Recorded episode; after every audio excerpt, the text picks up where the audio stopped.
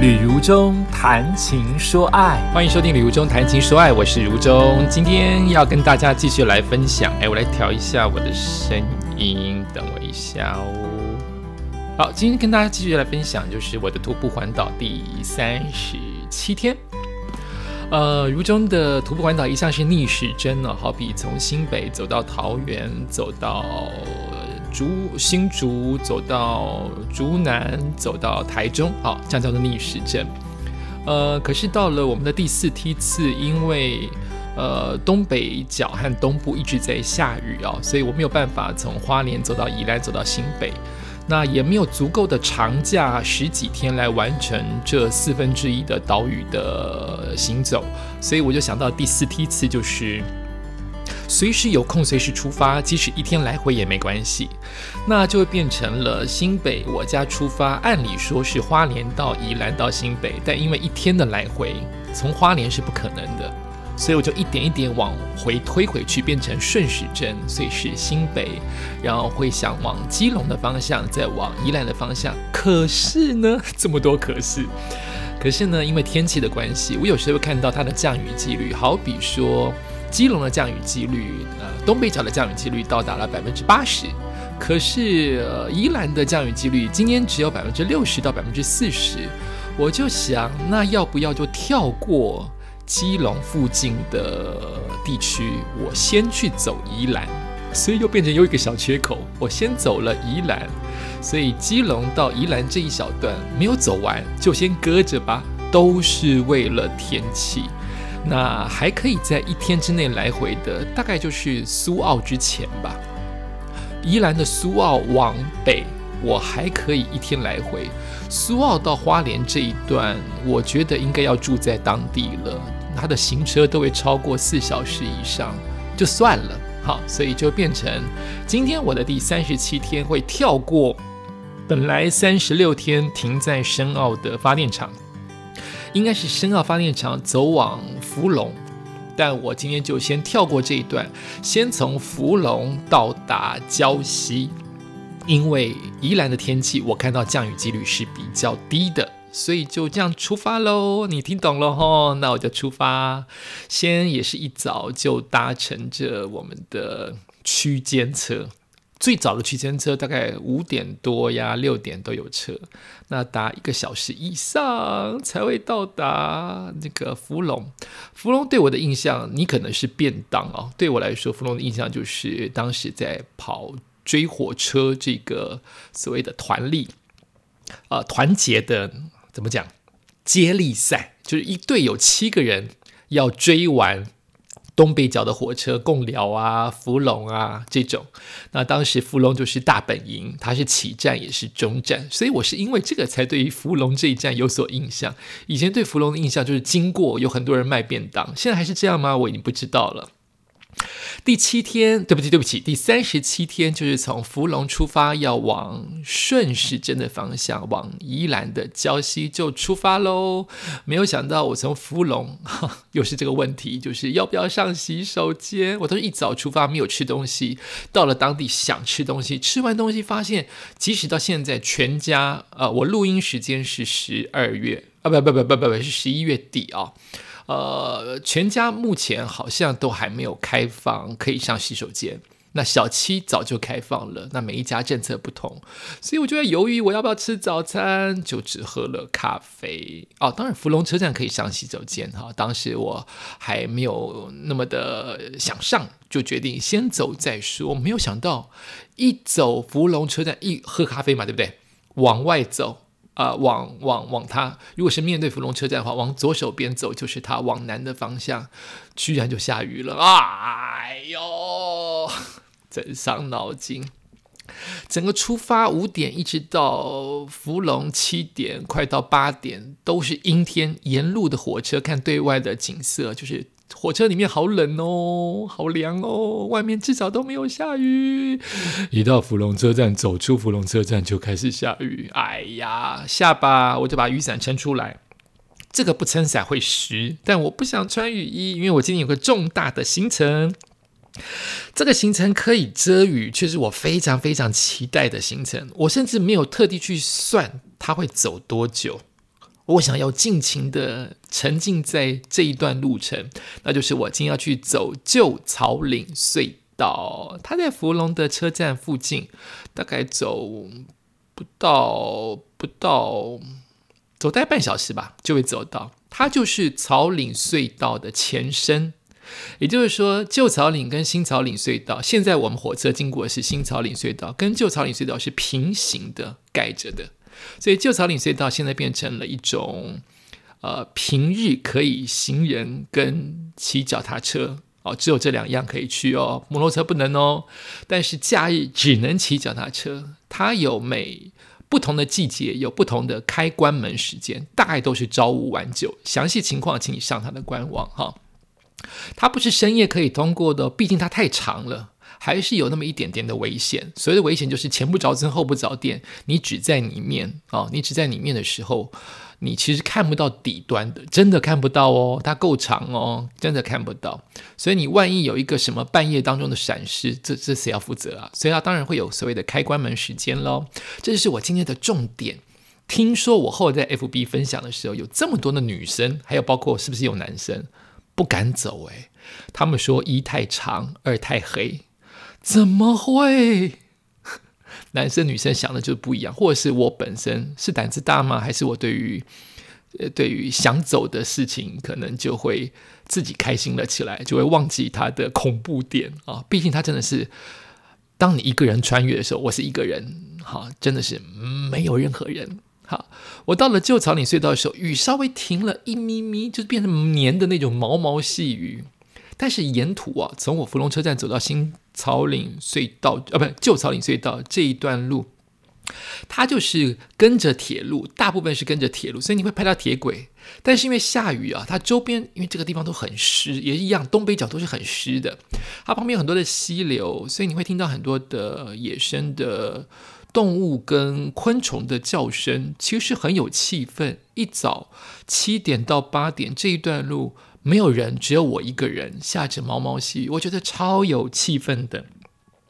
希望它的治安永远这么好，我都会觉得走在这边好舒服。然后就看到了五个老人，一男呃四女，这四个女都骑骑着两辆的斜力车。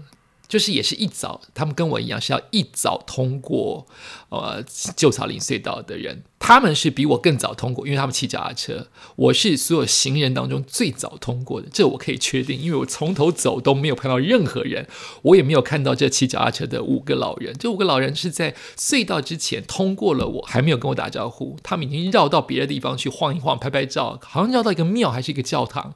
再出来的时候又看到我说：“你在走路哦，厉害哦！你在环岛哦，加油加油！互相的加油打气，五个老人就继续往前了。我就继续喝着我的热热的咖啡，因为真的蛮冷的哈，淋到了雨，再加上雨有一点大，走到了凉凉的旧草岭隧道的门口。呃，我走的时间是十月，它的开放时间应该是八点半。但是辛苦的，也许是公务人员，也许是当地人，在八点二十就把门给打开了，辛苦喽，真的是辛苦你们了。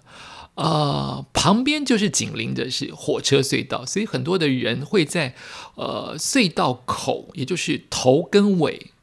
等着拍火车进山洞或出山洞的画面，但我不想等。其实等一下就等到了，因为火车是必经之道啊。东北岸的这个隧道的路线是必经之路，我不想。我今天的重点是走旧草岭隧道，所以我就进去了。事实上，我在后来出呃草岭隧道的时候，因为它是平行的嘛，也看到了火车出站，但没有拍到，太快了，失误自强号就过去了。所以没有拍到啊，这是个景点，大家有机会的话走也可以拍啊，就是你走在或骑脚踏车，在头跟尾都可以拍到火车的画面啊，只是呃出口比较接近南边，也就是比较接近宜兰方向的那个出口拍出来的火车是比较完整的画面。如果你要在接近芙蓉的隧道要拍火车进山洞或出山洞，它比较偏向要。爬在围墙的旁边，趴在围墙的旁边，那个点拍出来可能会有那个铁丝网，好，没有那么那么的好看。好，进去了草岭隧道，你要想想看，到底是多少的工人的血泪汗啊，才把这个山给挖成一个洞，把洞支撑起来，让火车能够通过，山不会塌下来。要有多少的强壮的钢筋水泥才能完成一个隧道？光想就觉得很伟大，更何况这个隧道并不是现在的科技开出来的，它是更久以前有它的年岁，经过了人力，经过了物力跟当年的科学慢慢盖起来，到现在还能用的隧道，真的是了不起啊！光想这点就觉得肃然起敬。然后那个隧道的匾额啊。呃，包括进去的感觉，都有一种幽谷之情。我很喜欢这个隧道，有一点久哦，哦，如果不善走路的人，就骑脚踏车吧。啊！但脚踏车记得还是要礼让行人，没有行人的时候也要互相礼让，毕竟它是隧道哈，比较有一点点暗。虽然我觉得还蛮亮的，但是毕竟你是行车嘛，你稍微有一个闪失，还是可能撞到别人哈。它是一个很棒的休息或者是休憩打卡的景点。那进去隧道就会发现。只要你稍微观察，就会发现连地面都有它的意思。有时候地面铺的砖很像铁轨，但铁轨又不像有这么窄吗？就有时候那个铁轨那个砖铺起来很像是双线，也很像是单线，也很像是一个叉字形，就是英文字母的 Y 字形。然后它的墙面有砖的墙面，我最喜欢砖的墙面，好好复古哦。那也有水泥的墙面，也有一点点像是原始石头凿的墙面。那也不知道是预算，尤其是新北跟宜兰的交界，你很明显看到那边有一个光环，告诉你这里是新北跟宜兰的交界口，你可以拍照。那你可以很明显看到新北的这一段好像比较有钱，它整治的包括灯光、包括音响，对，新北这边有音响，然后包括地面都比较光滑。在宜兰那一段，新北比较长，宜兰那一段感觉。好像比较没有钱去整修，是这样子的吗？是我的误解吗？只是我单纯的观察。那因为我走的时候，那五位老人早就骑过了，早就通过了，所以只有我一个人走。八点二十五左右，一直走到我来看一下照片，我走多久哈？因为我沿途是一边拍一边一边惊叹，然后一边唱歌啊！我总共走了半小时。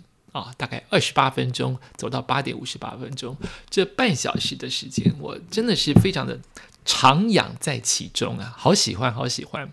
然后新北的这一段会放音乐，有音乐也好，没音乐也好。要我，我更喜欢没音乐。哈，没音乐可能很多人会怕吧，就是它太阴森了哈。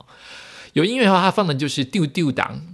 哦，恰克里诺拉尼那牛，哎呀，蹦康来，蹦康。听说这首歌就是因为这个隧道，哇，有一个隧道有主题曲哎，因为当年就是丢丢档，就是有水滴、有火车、铁轨的声音，才会有这首歌的灵感，所以他在这个地方放是有它的道理在，但放了就观光了，它本来就是个观光的点。哦，所以这样讲也不公平，应该很很多人喜欢的新北的这一段有音乐，呃，我希望它安静一点。你可以想见，如果这边忽然挤进了一百个人跟车，然后放这个音乐，确实很热闹，但是就少了那么一点点气氛啊。我一个人走超级有气氛，就是你看前面看后面都看不到隧道的灯啊，有灯光，它灯光也会变，有时候有有有点像是那种酒精灯的那种。呃，那那种感觉，有时候又会有点像日光灯的感觉啊，也是有意思的。它看不到底端的出口，它有一个角度，走了好长一段，你看不到头，也看不到尾。那如果稍微灯光有一些恍恍惚，或是有一些暗的地方，我想有一些人是会怕的啊。但是我在这边太愉快了哈。我都在想，如果这边应该有很多的监视器，为了安全，为了可能防防火、防防人受伤，他应该有监视器，一定会看到像我这样一个神经病，用各种姿势。我不是像网红那种夸张的拍照美拍哦，我就是快乐。哦，就是看到这个石头好快乐，石头上面的斑点好快乐。哎呦，看到这个石头上面的斑点，好像是人凿的哦，好厉害哦！我都会一些惊叹在这个隧道当中，然后走得很愉快。但是这个隧道因为算长嘛，半小时嘛，半小时大概也两公里吧，啊，以我的脚程大概两公里吧，所以它还是会出汗哦。所以它还是有一点点距离的哦，哈，很平坦，大家别担心。但有一些滴水的部分，有一些湿滑，但大部分绝绝大部分都是舒畅跟安全的。情侣啊，朋友啊，西朋代伴啊，老人家如果有人帮他推轮椅的话，都很适合走哦，啊。走到底端，它就是一个底了，它就是出口，也就是这个隧道走完了，它可能会有一些些像观景台的地方，但原则上就是没了，你要走回来。所以大部分人安排应该都是从福隆车站租脚踏车或协力车，它有一些车不能走哈，有一些呃，如果超过规定的单车快太宽的。不能租哦，但我想脚踏车都应该懂，所以如果你真要租车的话，他应该都懂。就大部分人都是从福隆车站骑一小段的山路进入到隧道，再折返回来，因为隧道的底端，呃，就是海海面公路了。它没有再往下延伸，有做任何的自行车道。未来有一天，也许有，也不一定。但现在就是一个观景台，让你可以看火车出入，让你可以看龟山岛。但你就要折返，因为那边并没有交通的据点，它不，它离火车站很远，它也没有公车可以搭，你得爬到山上去，才是一般的台台台九线，对不对？台九线的公路，不然它就是一个一个一个海海海的。呃，据点就这样子，好，所以你通常都是会回到福隆车站，比较没有人从底端宜兰的方向骑过来，好，比较不是这样子的，所以大概这样子，你可以，你就可以排个，你看去回就一小时以上，你就可以排个一到。嗯，一小时我想一般人做不到，大家就可以排个，我说我只来回哦，大家可以排个两小时啊，甚至三小时等火车也可以啊，当做一个景点，芙蓉半日游啊，或是把芙蓉连着其他的贡寮等等地方合在一起，当做一日游的景点都很不错哟，我相当相当的推荐。好，走到了底端，就是我说的，就是出了那个隧道口，它同时也是新的草岭隧道的隧道口。你可以稍微拍拍照，看到很壮丽的山，看到海，看到从此以后都会一直一直看到龟山岛，一直到宜兰的方向，你都会一直在这条公路当中看到龟山岛。但是知道吗？它就是它就是公路哈，它就是。对不起，它是台二线啊，不是台九线，抱歉。呃，它就是公路，所以当你一般的呃有一些可能具有危险性的大车不能走雪隧的时候，所有的车要去到北部来就得走这条公路，所以大车、砂石车、大货车、大客车，尤其是砂石车，很多很。多多多多，你就是要小心啊！这条隧啊，这条公路很美，沿途都是可以由远到近看到呃龟山岛的各个面，因为公路会转弯嘛。越往南走，往宜兰的方向，它可能稍微转弯一下，你就会看到龟山岛的另外一个面相，看看龟乌龟的头、乌龟的尾等等的，就会看到乌。龟山岛以及海岸的各个面向，但沿路上都是大车，那我通常都会逆向走哈，让车子啊顺向的话，这个方向顺向会是在。那个山的那一边，那又怕落石啊！雨停了，雨停了，对对对对，好事的事情是走出隧道，雨停了，雨呢，后面的雨都是停的啊，所以是个阴天，很舒服的阴天。但是我逆向走的话，就会看到大车，即使看到大车，我有时候那个那个宽度，我还是会让。就远远看到那个车，它应该不会撞到我，但它太贴近我了，我就会停下来，让它看到我，或是我不要在那个转弯处等它，以免它太靠近我啊！真的就是这么贴近，它就是一个双向道哦，双向道，呃，中间是黄线，旁边有人走的慢车道的白线，但是有时候窄道它几乎都没有了，好，沿途就是这样子一个景观。那慢慢的走，那这一段路呢？台二线的这一段路呢？往南下的方向，往宜兰的方向，几乎都会看到火车在两旁。火车主要都是在靠海那边，后来会钻进到山里面去。但是现在从旧枣林隧道走出来，那火车都在旁边。哎，拍火车实在是一件。快乐的事情，当你刚好拍到这个海天一色的地方，又有龟山岛，又有火车，你就会很开心哈，很简单的开心。甚至你还看到两车相会，哎呀，两车相会被你拍到，还拍到了海面，又拍到了龟山岛，你都会很开心。好，就这样子一直一直的往前走，风蛮大的。你要我特别形容这沿途的景观，还真难形容，因为它很像。好，它都是礁石状的海岸，但每一块石头、每一块山景都不一样，所以你很难用话来形容说它多美，它多美。我只能大概的借由照片形容。比如说，我刚刚出完隧道的时候，就会接近大理啊，那么就是一个。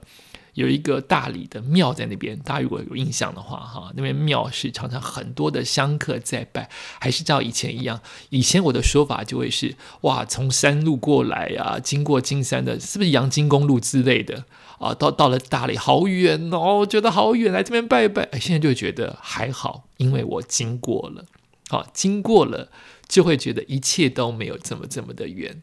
然后经过了那个呃，有时候会经过坟墓啊，坟墓也是我们生活的一部分，不是吗？我们的祖先就是我们的坟墓，在坟墓安葬嘛，所以你会经过坟墓。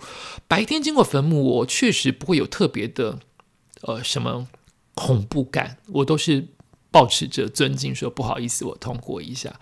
你就会发现，所有的坟墓都会朝向海面，是不是？所有的风水只要朝往。光亮的地方或开阔的地方都是好风水呢。所有的坟墓几乎都是朝向海面，似乎也代表着这个乡镇的所有的祖先，他们的爸爸妈妈、爷爷奶奶都一起在看海呢。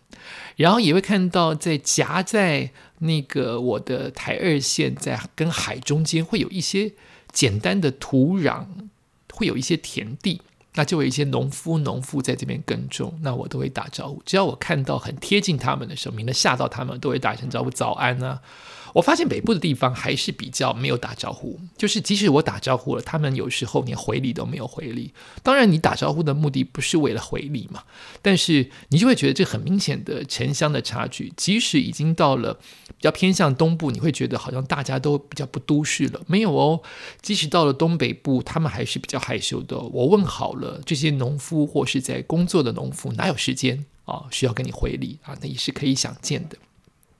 然后就会看到很多的民宅都是深锁着，到底是没有人住呢，还是因为风太大？哦，你可以想象，如果这个东北角是常常有台风登陆的季节，东北季风也是很大的，风大雨狂，是不是都得要把门给深锁？这是跟其他的呃地理，嗯，也不全然。我想想看，比如说我经过台。东花莲好像没有这么的意识到，也许此刻我刚好意识到他们门是关紧的。那也许台东花莲、屏东，也许苗栗也都是紧闭着，但我不晓得。好，只是我刚好经过的时候，我就发现这一排的，只要是忽然有接近城镇或是民宅的地方，不晓得是荒废了，还是因为风的关系，窗户。跟门都是紧闭着，那个紧闭让你不确定里面会不会有人，连晒衣服的衣服都很少见，可能会被吹走吧。我在这样想，是不是这个原因啊？我看到了那个大大理的那个庙，常常我们叫它做天宫庙，它有一个名字，我看看我会不会看到，它有一个名字，但是我们大部分都会叫它天宫庙哦，叫做庆云宫。哦，庆云宫我们都叫天宫庙，去拜天宫嘛。啊，这个景点我也经过了。然后哇，时间又差不多了。然后也经过了一些，呃，在城乡之间有差距啊，就看到一些在路上行走卖东西的小货车。以前我们在新北的巷弄还常看到一大堆啊，一辆车子当中摆了大量的扫把。本鸡鸡毛掸子，现在我几乎看不到了。这边我看到了，我这边也看到了行动的杂货店。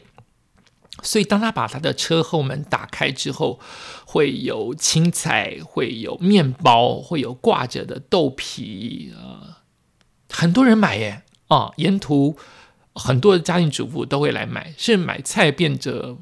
是不是没有这么不方便？在这样的地方，然后就会有出现，我看到至少三辆不一样的呃杂货店、行动杂货店的小货车。然后我有在大理庙，也就天宫庙附近的凉亭休息，也看到了另外一位不知道是慢跑还是徒步的年轻人。也在这边经过，那我眼睛都会特别的给予注目礼或是打招呼，这就是呃旅途上旅途上面的旅人之间的一种互动的方式。也许不是直接问好，但是一个眼神，我们就会觉得，哎，我注意到你，你也注意到我了，我们可能是同行人啊，大概就是这样子一个招呼的方式。由于时间关系，我现在还没有，我现在刚开始走我的台二线的海岸公路，才刚看到，嗯。整个海岸的礁石状态比较接近大理这边的礁石状态，听说是某一种礁石，我来看看我有没有把它记下来哈。比较接近大理的渔港那边的礁石，有一点像洗衣板，就是这个洗衣板，也许别人说腹肌也像洗衣板，这个洗衣板没有那么的那么的骨骼状，比较偏向于细石头，但是你可以看出它是一条一条的。一条一条的在在在这个周边，呃，这样子一个洗衣板的状态，呃，延伸出去，它就不是一大块一大块的礁石，所以它的海岸线还是有不一样，有点像是一条一条细、很细很细的稿纸啊，上面都积了水啊，这样子一个礁石的状态。这是我走到十点左右的一个一个情况。事实上，我今天走到应该走到了三四点啊，还有呃碰到后面的认识的人啊。那我们就下集再说。也感谢你收听今天第三十七天的上集《旅游中谈你说爱的徒步环岛》。我们下次再见喽。